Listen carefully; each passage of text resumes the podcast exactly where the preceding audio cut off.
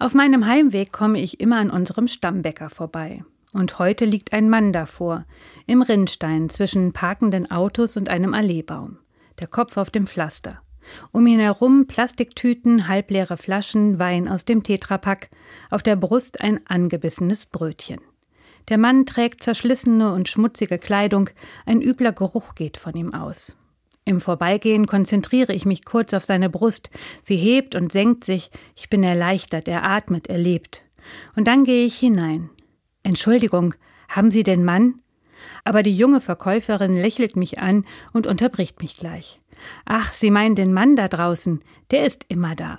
Sie sind nicht die Erste, die fragt. Und mit einem Blick auf das Handy, das ich mittlerweile in der Hand halte, meint sie, Sie brauchen niemanden anzurufen, die kommen sowieso nicht mehr, der ist hier bekannt.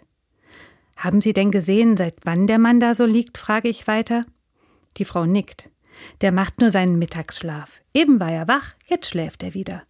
Machen Sie sich keine Sorgen. Ich pass schon auf ihn auf. Ich pass schon auf. Selten hat mich ein Satz so berührt. Die Angestellte in der Bäckerei war vielleicht Anfang zwanzig, klein und zierlich, eine schöne junge Frau. Der Satz ging ihr leicht über die Lippen, ganz selbstverständlich, und er war ernst gemeint, das spürte man. Sie passt auf ihn auf, und das Brötchen auf der Brust des Mannes, das hat sie ihm sicher auch gegeben. Ein Stück Frieden, denke ich. Hier findet es statt. Aufgespannt zwischen Bäckerei und Rinnstein, zwischen dieser jungen Frau und dem alterslosen Obdachlosen. Die Welt zwischen den beiden ist nicht heil. Hier ist nicht alles gut, keine Idylle.